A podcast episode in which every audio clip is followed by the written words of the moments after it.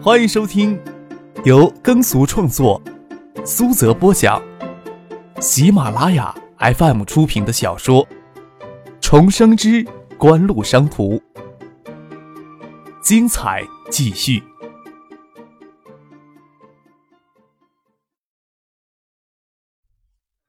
第二百三十九集。张克走进会议室，见杨云和各片区的销售主管都站在里面。他拉了一把椅子坐了下来，也没让别人坐，对刘明辉说道：“那名员工叫什么呀？”“叫肖一群，去年我从华南理工招进来的，一直放在华南办那里。”刘明辉说道。“你去把他喊来，让他解释一下，何得以理直气壮在办公室里边呀？”对财务副总监大吵大嚷。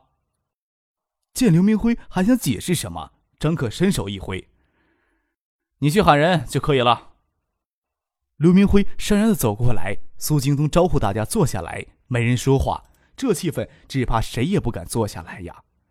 不一会儿，刘明辉带着人进来，张克看了肖一群一眼，整个市场部的销售人员都年纪很轻，肖一群看起来更年轻一些。张克没有吭声。眉头扬了扬，示意他直接说话。客少，我今天态度很不好，很真诚的向孙经理道歉，跟客少您道歉。我不是听你道歉呢，你不是很理直气壮吗？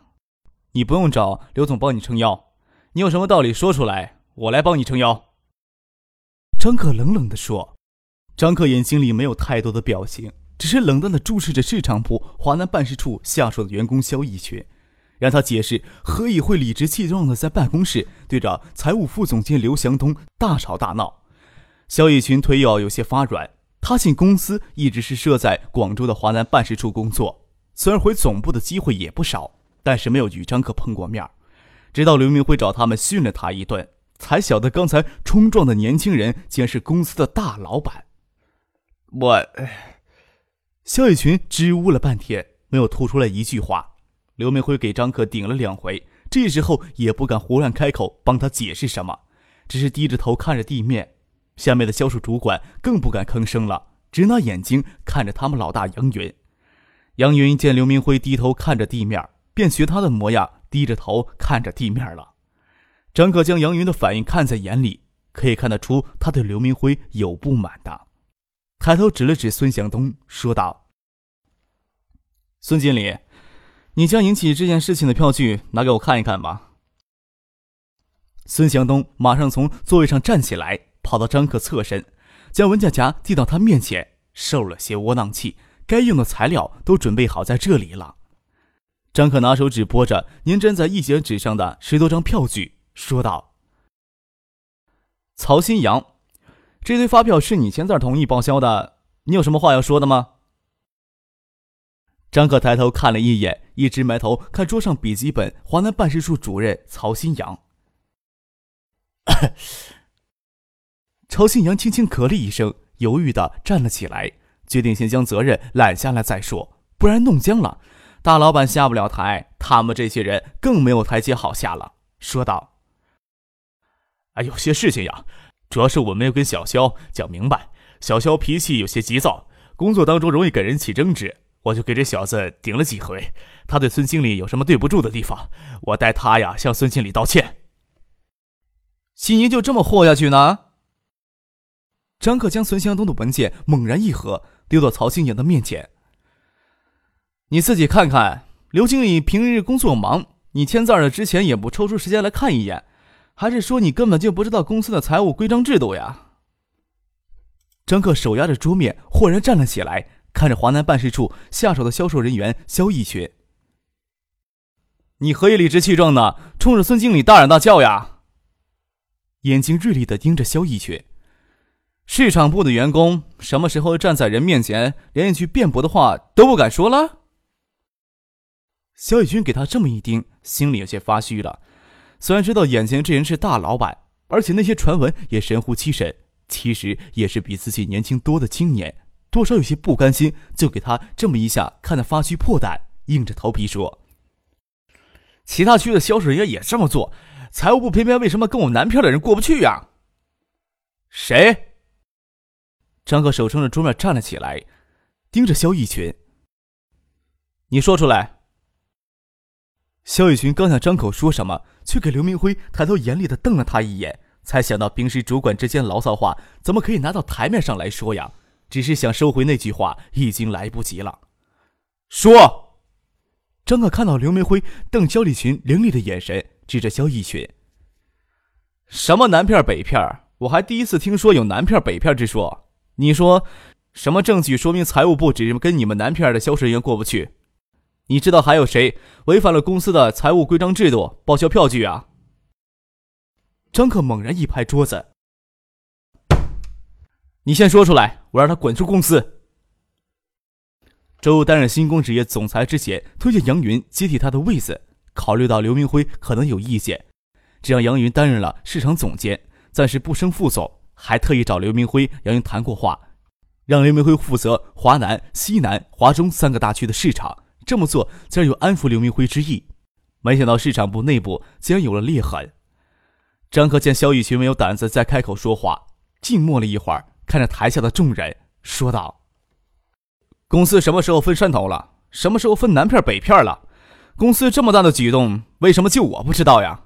有谁能告诉我什么原因吗？”比起张克盛怒之下猛拍桌子，他此时平缓冷静的语调更让人不敢接他的话。在座的很多人都是搞市场营销的精英，都认为现在是渠道为王的时代，有了渠道就有了市场，品牌可以炒出来，可以拿钱砸出来，再随便找家加工厂贴牌就能生产出产品，就能赚大把的钱。除了你们，其他人对公司做的贡献连草芥都不如。就像孙经理，还不都是因为你们做出来的成绩，他们能拿这么高的薪水？孙经理尚且如此，你们对公司其他的同仁大吵大闹，岂不是更情有可原呀？张可停顿了一会儿，看着台下的销售主管们，他们这时候更没有胆子抬起头来看他了。但是他们心里有多少人有着不以为然的想法，就不得而知了。凛冽的笑了笑。我也相信在座的各位都有很聪明的头脑，什么大道理不用我来说。我可以很明确的告诉在座的各位，市场部是很重要，但在我的眼里，却不比其他部门重要一分。谁自以为掌握了渠道就掌握了公司的命脉，我绝不挽留他。张可将笔记本一合，对丁怀说道：“咱们走，让他们内部自己好好反思一下。”拿着记事本出了会议室，丁怀跟在后面。苏京东与蒋薇、周一平面面相觑。张可临走时要在他们内部先反思，也便不去拉住了，只得欠着身子送张可他们离开。去哪儿啊？丁怀跟张可坐上车，先在研发中心分拆出去，不然他也得留在会议室跟着反思。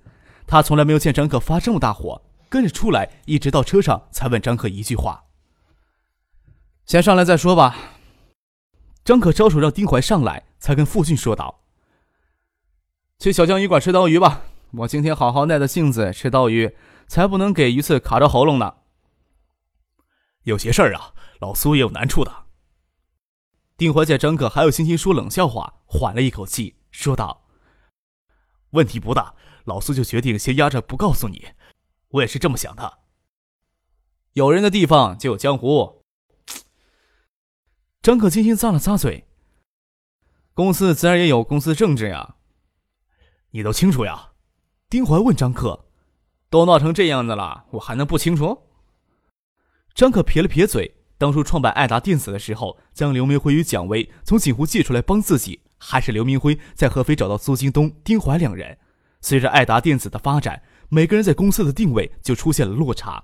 刘明辉的能力还不能独当一面。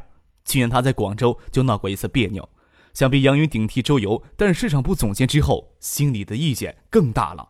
苏京东虽然是总经理，管束其他人还容易一些，但是对刘明辉、蒋薇、周一平、杨云这些人都无法落下脸来去严厉管束的。张可也是今天狠下心来，集体打压一下市场部的气焰。让他们内部先反思反思，然后找机会出面安抚一下刘明辉。要是他不甘心屈居于杨云之下，调他去星光职业给周瑜当副手也行，总不能在同一部门搞两个山头吧？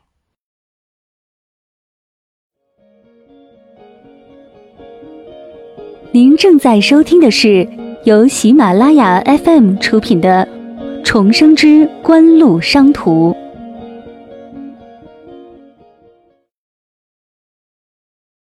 张克与丁怀还有傅俊搬到新址的小江鱼馆去吃鱼宴。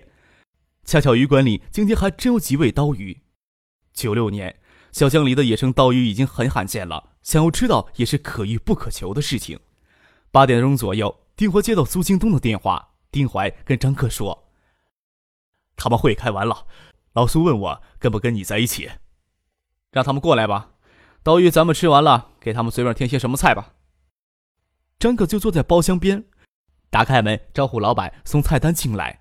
等了片刻，苏京东、杨云两人赶了过来。苏京东说道：“公司餐厅本来就有计划安排聚餐，会后看大家都没有心情了，就让他们散了。我跟杨云过来跟检讨来了。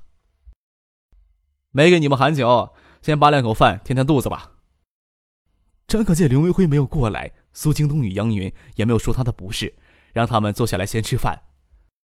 市场部现在的样子，你们俩当然是有责任的，但是也不要替别人担责任。我也有考虑不周，现在看出苗头也为时不晚。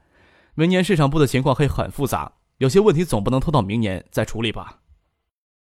苏京东坐了下来，扒了两口饭进肚子。开会到现在，真有些饿了，快速嚼了两口，都差点嚼到舌头，说道：“开会时也听了一些牢骚，外面的大环境，公司内部的小环境都存在一些问题。”这是一个营销为王的经济时代，即使爱达电子的成功，也是最大限度的得益于张可高瞻远瞩的市场营销策略。市场部员工的自我膨胀就在所难免，就是其他部门的员工也会理所当然的拔高市场部在公司全局中的重要性了。张可将周游调去负责星光纸业之后，让杨云担任市场部总监一职，让负责生产的鲁庆生顶上副总的位子。他实际的做法是想将市场部放在相对不那么重要位置上，一定程度上加剧某些人心里的失衡。棒子也不是随便就可以挥到谁的屁股上的。在包厢里聊了很久，张可抬手看了看表，已经过了十一点了。刘明辉这时候还没有打电话给他，多少有些失望了，也没有必要再等下去了。梅月轩在空中，车窗外月光如海。进入十月，才是海州市真正意义上的秋季。十月下旬。回一阵秋风，一阵凉。此时的夜晚只是有些清凉，绝无寒意。车窗打开，张克臂膀搁在车窗上，望着前方巨大的象山山体，山上灯光稀疏，更像一座巨大的阴影矗立在前面。杨云自己开车，在象山前拐入通海路，往他家关阳镇方向去了。张克让苏京东坐他车一起回市区。象山南崖陡峭，唯一盘旋到半山腰象山森林公园大门口的道路，从象山东北角而上。那条路开了几家 KTV，霓虹灯闪烁，人气颇旺。经过象山路口，看到路口一家 KTV 门前站了两个人在说话，手里都夹着香烟。其中一个人是市场部华南办的主任曹新阳，另一个人张克也是再熟悉不过了，是曾经差点将海域搞垮，如今是科王电器的总经理谢瞻。两个人大概在里面酒喝多了，出来抽根烟透透气儿。苏兴东看了看张克，有些担忧他的反应。华南地区是爱达电子最重要的市场区域之一。由于华南的电子工业相对较发达，影碟机厂商多数集中在花都、中山、广州等地，使得华南市场竞争最为激烈。爱达电子在华南的市场份额从来都没有超过全国平均水平，这是最主要的原因。曹新阳倒是一个相当有能力的人。我说过，谁自以为掌握了渠道就掌握了公司命脉，我绝不挽留他。张克很轻松地吐出这句话。正台与景城合资成立科王电器，这两三个月的力度相当大。他们想从爱达电子挖些他们所需要的人，也是极为不过正常的事儿。这些事情早就是能想到的，自然没有什么太意外的感觉。父亲开车没有减速，转眼间就将那 KTV 抛在了后面。苏兴东仍也不放心的，我回头张望着。苏兴东仍有些不放心的回头张望。曹新阳与谢山已经给房子挡住，看不见了。心里想着，曹新阳一个人心思不稳，还好办一些。我之前就有考虑过，是不是可以将销售与市场部分成两个部门，让杨云专门负责品牌运营这一块，销售部下面按区域设立销售公司呀。苏京东说道：“成立销售公司，安抚各路诸侯呀。”张可笑了笑说道：“这不失为安抚各路诸侯的好办法，但是没有必要。”张克本意要打压一下各地诸侯，成立销售部，虽然有了地方安置刘明辉，但是会助长下面各大销售主管的气焰，这不是他愿意看到的局面。市场部的重心应该在市场部本部，而不是各个大区了。要成立销售部，也只是在市场部成立销售分部，负责实际的销售工作。销售在我眼里没有那么重要，即使将各大地区的销售办事处撤销了也无大碍。一个省的销售工作，由一名普通的销售工程师协助当地经销商，岂能胜任了？爱达电子与渠道商之间的关系一向都是以爱达处于强势，市场部的重心强化爱达品牌在市场上的地位。也同样强化在渠道商心中的地位。销售工作一直以来都不是市场部的重点。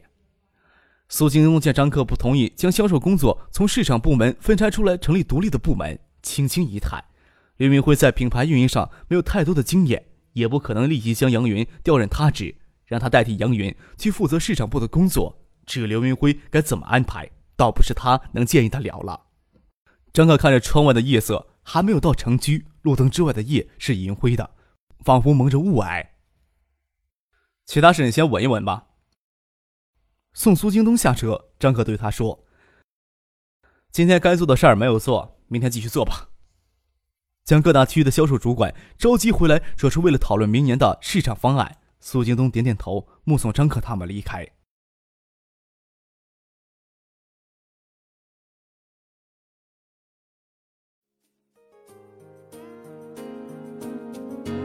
听众朋友，本集播讲完毕，感谢您的收听。